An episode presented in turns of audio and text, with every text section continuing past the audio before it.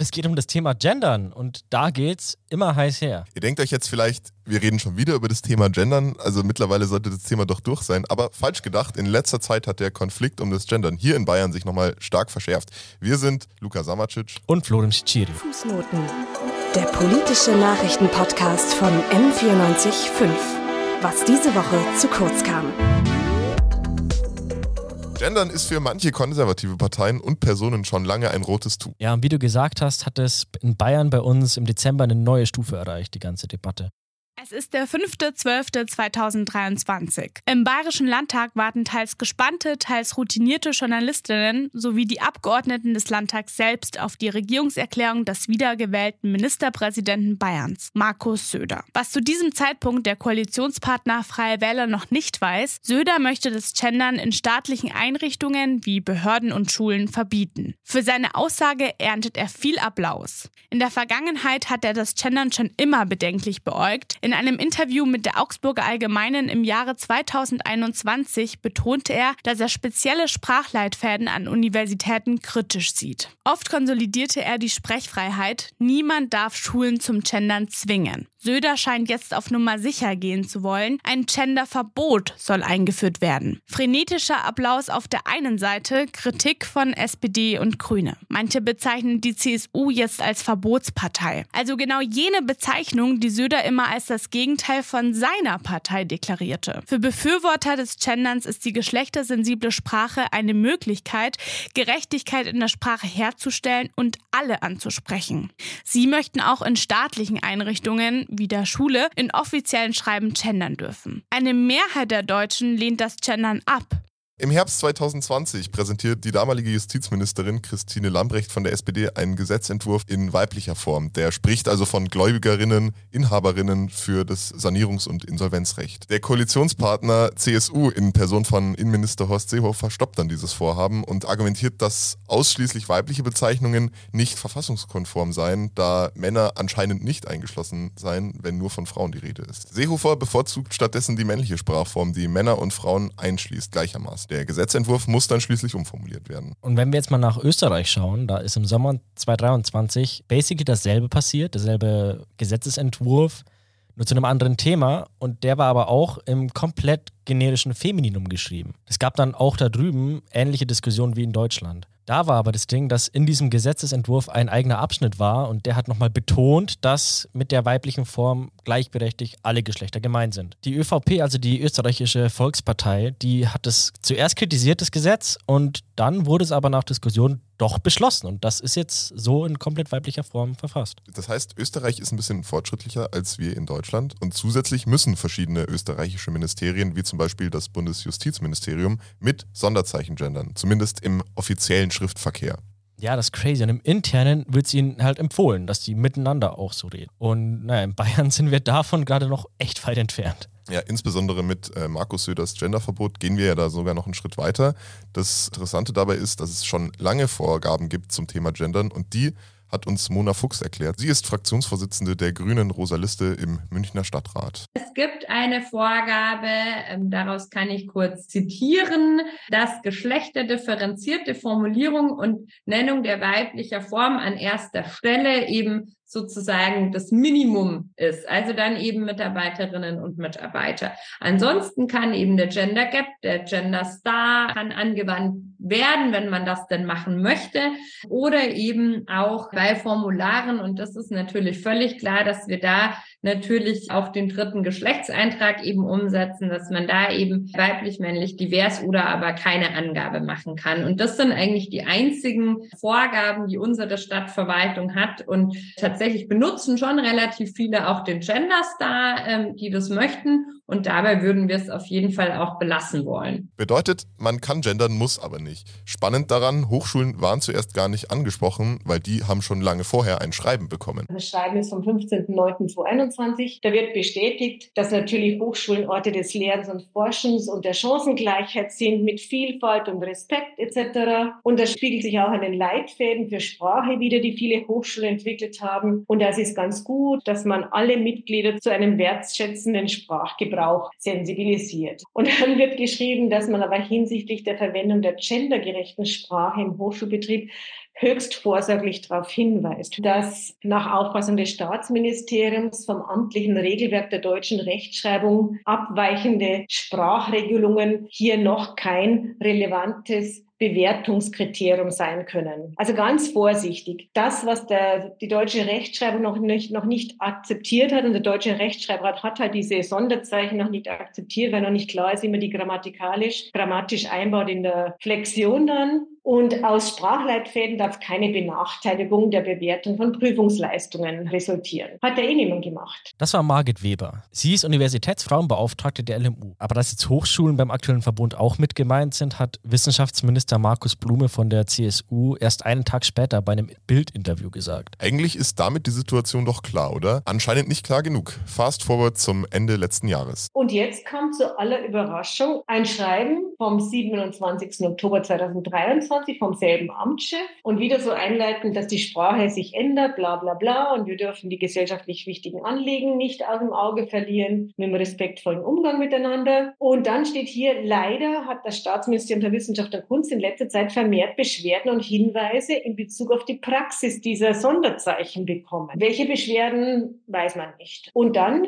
heißt es hier weiter, den Start des Wintersemesters möchte ich, also der Amtschef, da halt zum Anlass nehmen, um nochmals auf den Umgang hinsichtlich der Verwendung von gendergerechter Sprache bei Hochschulprüfungen hinzuweisen. Interessant ist, dass in offiziellen Dokumenten der Uni auch schon vor 2021 nicht mit Sonderzeichen gegendert werden durfte. Es kann sogar so ausgelegt werden, dass ProfessorInnen in der Kommunikation mit Studierenden nicht gendern dürfen, also im Gespräch face-to-face. face Margit Weber zum Beispiel würde das als Eingriff in ihre Lehr- und Forschungsfreiheit sehen. Dr. Martin Brunhuber ist bei den Freien Wählern und war selbst mal Schulleiter. Und für ihn waren Schüler und Schülerinnen oder halt Lehrkräfte zu sagen immer eine gute Lösung. Und er wusste gar nichts von der Regierungserklärung mit dem Genderverbot. Ich war ein bisschen verwundert, dass dieses Thema so hoch anzusetzen ist. Aber es ist jetzt ganz legitim, so ein Thema zu setzen, sagen wir mal so. Dr. Brunhuber steht aber generell positiv zum Genderverbot. Wie soll das dann aussehen? Ja, was gilt beispielsweise für die Homepages der Unis oder der ProfessorInnen? Laut Margit Weber zählen da auch die Websites zur Kommunikation dazu. Ute Eiling-Hütig von der CSU hat dafür eine Antwort. Also wenn eine Professorin oder ein Professor auf seiner Homepage ähm, gendern möchte, gehe ich jetzt, also davon aus, dass das auch weiterhin möglich ist. Was ich nicht möchte ist, und die Rückmeldung haben wir auch bekommen, wenn Studentinnen und Studenten oder sagen wir Studierende das nicht möchten und auch nicht tun in ihren Hausaufgaben oder in Klausuren. Da darf weder der einen Seite dies tut, noch der anderen dies nicht tut, Nachteile erwachsen. Und das ist die Bedingung, die ich stellen würde. Also ob auf der Homepage dann äh, gegendert wird, ich glaube, in dem Falle ist das kein behördliches Schreiben. Das, davon gehe ich aus, dass das nicht unter das Verbot fällt fällt. Auf jeden Fall ist erstmal klar, dass noch niemand so wirklich weiß, wie so ein Verbot aussehen wird und was passiert, wenn es nicht eingehalten wird. Also, ich frage mich überhaupt, wieso so ein Verbot jetzt notwendig ist. Rückmeldung, die ich bekommen habe, auch was ich so gelesen habe, dass sich in manchen Teilen das so ein bisschen eingeschlichen hat, weil man das vielleicht auch einfach benutzt. Aber bei gerade behördlichen Schreiben, die ja oft sehr juristischer Natur sind und auch schwer zu verstehen sind, würde es noch weiter erschweren. Also einfach das Verständnis auf der anderen Seite. Insofern ist nochmal einfach die klare Aussage gekommen, wir möchten das nicht. Es soll kein Gendern, also ob mit Punkt, Doppelpunkt etc. Ähm, im Wort in den Texten erscheinen, damit die Texte eben verständlich bleiben. Ähm, insofern ist, was die Schulen anbelangt, wie ich eben sagte, das eigentlich schon gegeben. Und was die Behörden anbelangt, kann ich jetzt nicht für jede sprechen, aber das eine oder andere, ich habe auch die Kommunalverbände gehört, dass sie das in einem oder anderen Fall durchaus schon praktizieren. Das wäre natürlich jetzt ein Hinweis mit dem Verbot, das in Zukunft zu unterlassen. Ich lese selber nicht so viele Gesetzestexte und das hat auch einen Grund. Die sind sowieso schon viel zu schwer zu lesen für Normalus wie mich, dass es dann bei Sonderzeichen in diesen komplizierten juristischen Texten noch zu noch mehr Schwierigkeiten kommen kann, ist klar. Manchmal ist er dann auch in der normalen Sprache unklar, wie man ein Wort richtig gendert. Für unsere Generation ist es vielleicht ein bisschen weniger ein Problem als für andere. Naja, anscheinend beschweren sich ja auch in unserer Generation einige. Also Margit Weber als Frauenbeauftragte der LMU müsste das ja eigentlich wissen. Also, wie sieht's aus mit den Beschwerden? Es gibt überhaupt keine Meldungen. Ich war wirklich 17 Jahre lang Sprecherin der Landeskonferenz der Frauenbeauftragten. Wir haben nie Meldungen von Studierenden bekommen, die gezwungen worden wären, so wie es jetzt die Politik verkauft, diese Sonderzeichen der Gendersprache zu nutzen. Es gab da keine Zwänge, dass jemand eine schlechtere Note bekommen hätte oder nicht. Das ist meines Erachtens aus, schon das ist aus der Luft gegriffen, diese Beschwerden und woher diese Beschwerden kommen. Äh, soweit ich das mitverfolgen konnte, war das immer eine eher rechtsgerichtete gesellschaftspolitische Gruppe, die sich aus irgendwelchen Gründen die Genderschreibweise herausgepickt hat und das zum Problem des Abendlandes erkoren hat. Also völlig unsinnig, dieses Thema so hoch zu hängen. Aber was passiert in den Fällen, in denen Studierende schlechter bewertet wurden, weil sie nicht gegendert haben? Davon hört man zumindest oft. Ja, das war auch das, was der RCDS, also eine christliche Hochschulgruppe, Söder bei einem Treffen vorgetragen hat. Aber wie ist hier die Realität? Also ich bekomme keine Negativmeldung, ich bekomme so plumpe, dumpfbackige, meist anonyme, äh, ins Lächerlich ziehende Mails, aber nicht von Studierenden, die hier sich beschweren, dass Dozent oder Dozentin so und so das verlangt und alle schlechter bewertet. Das habe ich noch nie erfahren. Wenn es da Einzelfälle gibt, bundesweit, kann es sein, müsste man nachschauen, inwieweit diese Klagen dann wirklich stimmen. Aber dass es so gehäuft sei, wie das Wissenschaftsministerium den Universitäten mit dem Schreiben vom Oktober letzten Jahres zu Beginn des Wintersemesters weismachen wollte. Das kann ich in der Realität überhaupt nicht bestätigen, dass hier, also offenbar gehen die Beschwerden sofort zu, zu Söder und zu Blume, aber nicht zu uns. Was wir aber jetzt auch mal nicht vergessen dürfen und mal kurz ansprechen müssen. Gendergerechte Sprache bedeutet nicht gleich gendern. Also man kann jetzt zum Beispiel auch von Menschen, Personen oder zum Beispiel von Erziehenden sprechen. Damit umgeht man dann den Genderstar oder auch den Doppelpunkt beispielsweise, der auch als Sprachbarriere genannt wird. Auch die einfache Paarnennung, zum Beispiel Freundinnen und Freunde, ist eine Art des Gendern, die bezieht sich halt nur auf die binären Geschlechter. Mona Fuchs von den Grünen erklärt uns das so. Also man kann natürlich auch von Bürgerinnen und Bürgern sprechen. Damit reproduziert man aber natürlich auch eine sehr binäre Sicht auf die Geschlechter. Also, dass es eben nur Mann und Frau innerhalb der Vielfalt der Geschlechter gibt. Deswegen nutzen viele auch diesen Glottisschlag, nennt man das. Also, das ist sozusagen eine Sprechpause, wenn ich dann sage BürgerInnen. Und diese kurze Pause, die impliziert natürlich, dass damit alle Menschen gemeint sind, die sich eben jenseits der binären Geschlechter finden. Ähm, wenn man das nicht machen möchte, weil einem das zu ungewohnt, zu kompliziert etc. ist, dann wäre für uns sozusagen das Mindeste dann eben von Bürgerinnen und Bürgern beispielsweise zu sprechen, damit zumindest dann innerhalb der binären Geschlechter die Menschen sozusagen angesprochen fühlen. Ja, und dann gibt's auch noch das Argument, dass das generische Maskulinum sowieso alle mitmeint. Margit Weber sieht das so. Aber wenn er beharrt auf der Sprechweise, dass das generische Maskulinum alle mitmeint. Und es zeigen eben Studien, dass eben belegt ist, wenn man das generische Maskulinum nimmt, eben Frauen nicht mitgedacht sind. Es gibt zig Beispiele und Studien dazu. Und wenn man das schon ausdrücken kann, also mein gut zu Frauen- und Männernennung hat ja nichts dagegen, das tut er ja schon immer. Aber was tut eigentlich uns so weh, wenn man alle Menschen so anspricht, wie sie sich angesprochen wissen wollen? Das ist, wie wenn ich das, ich respektiere das Recht und die Persönlichkeit eines jeden Menschen und dazu gehört auch das. Also auch keine optimale Lösung. Aber wir können erstmal festhalten, es geht eigentlich nicht um so ein Genderverbot, sondern es geht um ein Verbot dieses Sprechpausen, also den Glottislaut und damit halt den Sonderzeichen zu gendern. Aber hast du mitbekommen, wie die CSU jetzt teilweise als Verbotspartei genannt wird? Ja, die CSU als Verbotspartei ist interessant, weil eigentlich wird immer den Grünen, unter anderem von der CSU, vorgehalten, sie würde alles verbieten wollen. Generell viele progressive Themen der Grünen werden von den anderen Parteien als Zwang abgestempelt, auch im Wahlkampf. Da hört man dann Stichwörter wie Gender-Gaga, Zwangsveganismus und so weiter. Aber eigentlich passiert das ja nicht. Ja, das ist irgendwie ähnlich wie in den USA. Also da wird teilweise echt so ein richtiger Kulturkampf schon fast inszeniert. Das sagt auch Mona Fuchs von den Grünen. Geschlechtergerechte Sprache ist immer und überall und jederzeit erwünscht, aber es wird eben gerade niemanden aufoktroyiert. Und das allererste, was sie machen, und damit zeigen sie nämlich, was für eine reaktionäre Verbotspartei sie denn eigentlich sind, ja, als CSU. Das erste, was sie machen, ist, dass sie an Schulen und in Behörden eben geschlechtergerechte Sprache verbieten wollen.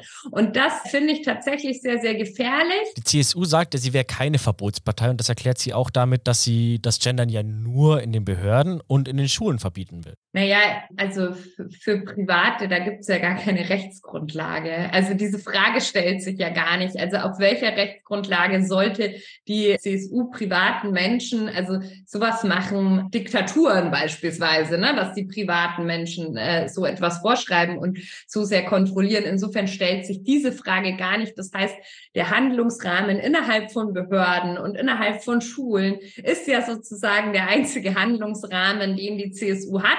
Und da möchte sie eben mit einem Verbot zur Einschränkung geschlechtergerechter Sprache wirken. Und damit bestätigt sich dieses Label Verbotspartei dann nach meiner Ansicht schon. Die CSU selbst sieht sich nicht als Verbotspartei. Söder handelt so, er versucht mit einem Verbot andere Verbote vorzubeugen. Er möchte nämlich, dass die Leute so reden dürfen, wie sie immer schon geredet haben. Woher so ein Verbot kommen soll, hat er nicht gesagt. Ute Eiling-Hütig von der CSU erklärt das so. Das kommt daher, dass wir Rückmeldungen, und zwar abgeordnete Rückmeldungen bekommen haben, dass Studierende sich beschwert haben, weil sie nicht gegendert haben. Also das ist nicht verifiziert, ja, das muss ich dazu sagen. Ähm, dass sie dadurch Nachteile hatten, weil das von Professorin oder dem Professor gewünscht war. Das wäre zu verifizieren. Ja, also das sage ich nochmal explizit. Ich sage nicht, dass das grundsätzlich so ist, ja, aber es hat diesen Tenor gegeben. Und um eben ganz klar zu machen, wir haben hier ein amtliches Regelwerk der deutschen Rechtschreibung, was es allen ermöglichen soll, Texte zu verstehen, zu lesen, auch selber zu schreiben. Und die dienen als Grundlage. Empfohlen ist aber auch vom Rat der Rechtschreibung, Genderformen eben im Unterricht Jugendlichen durchaus nahezubringen. Sprache ist ja auch eigentlich was, das sich immer ändert, also ganz natürlich. Auch für Dr. Brunhuber von den Freien Wählern ist wichtig, dass die Regeln einheitlich sind. Wenn jetzt jeder so schreiben würde, wie es ihm jetzt gerade so passt, dann denke ich mal, da, dann ist es schlecht. Also ich persönlich finde es dann doch besser, wenn man zumindest irgendwie einen Hinweis kriegt oder eine Empfehlung oder sonst was, dass man sagt, ja, mach's doch so, weil dann kannst du dich darauf verlassen, dass der Brief von der Schule in Freilassing ähnlich geschrieben ist wie der Brief vom Gymnasium in Traunstein. Ja, aber Parteikollege Aiwanger hat ja erst im Sommer 2023 schon mit einem deutlich schärferen Ton über das Gendern geredet. Aiwanger hat zum Beispiel von linksgrünem Gender-Gaga geredet und dass er die Nase voll davon hat. Also bei Aiwanger hört sich das nicht so versöhnlich an. Also scheint so, als würden die Diskussionen darüber auch in Zukunft nicht abebben. Margit Weber, die Frauenbeauftragte der LMU, meinte auch, dass sie die ganze Debatte auf beiden Seiten kritisch sieht. Klar, einerseits muss auf so ein Sprachgesetz eingegangen werden, aber noch ist nichts passiert. Die Richtlinien gab es ja alle vorher schon. Ja, und diese Richtlinien haben halt Spielräume freigelassen. Und sie befürchtet jetzt ein bisschen, dass die Regierung durch den ganzen Druck jetzt in Zugzwang geraten könnte, mit den Vorgaben, die sie hat, konkreter zu werden. Verstehe ich auch irgendwo. Wie gesagt, das ganze Thema ist sehr geladen. Also ich weiß nicht, ich kann nicht nachvollziehen, warum man über gendergerechte Sprache oder sagen wir über gerechte Kommunikation, respektvolle Kommunikation sich so streiten kann, dass da aggressive Verhaltensformen und Sprachweise an den Tag kommen, die überhaupt keine Brücke mehr zueinander offen lässt, wo man vielleicht wirklich mal schaut, okay, warten wir halt nochmal, wie es sich entwickelt. Vielleicht gibt es eine Entwicklung in der Grammatik, vielleicht gibt es eine Bewusstseinsentwicklung, dass wir tatsächlich anders wieder schreiben können. Das hätte man ja alles vernünftig sprechen können. Aber als Ministerpräsident hinzugehen und zu sagen, die, Gender, die Gendersprache spaltet die Gesellschaft wie sonst kein Thema. Das kann es doch nicht sein. Teilweise zeigt sich die CSU aber auch versöhnlich. Sie ist bereit für Änderungen, weil Sprache halt einfach dynamisch ist. Wie gesagt, in zehn Jahren sollten wir beide uns vielleicht mal widersprechen, wie sich die Sprache entwickelt hat. Denn darauf muss man natürlich immer kontinuierlich reagieren. Sprache bleibt nie an einer Stelle stehen. Die Debatte ums Gendern geht weiter. Der Podcast hier ist aber erstmal zu Ende. Vielen Dank an die Redaktion, die an diesem Podcast mitgewirkt hat. Das waren Hanna Hübner und Sarah Ritterbach-Syuro. Produktion Leon Tonschewa, Sendeleitung war Simone Heigl. Und wir verabschieden uns auch, eure Moderatoren Luca Samacic und Florim Siciri.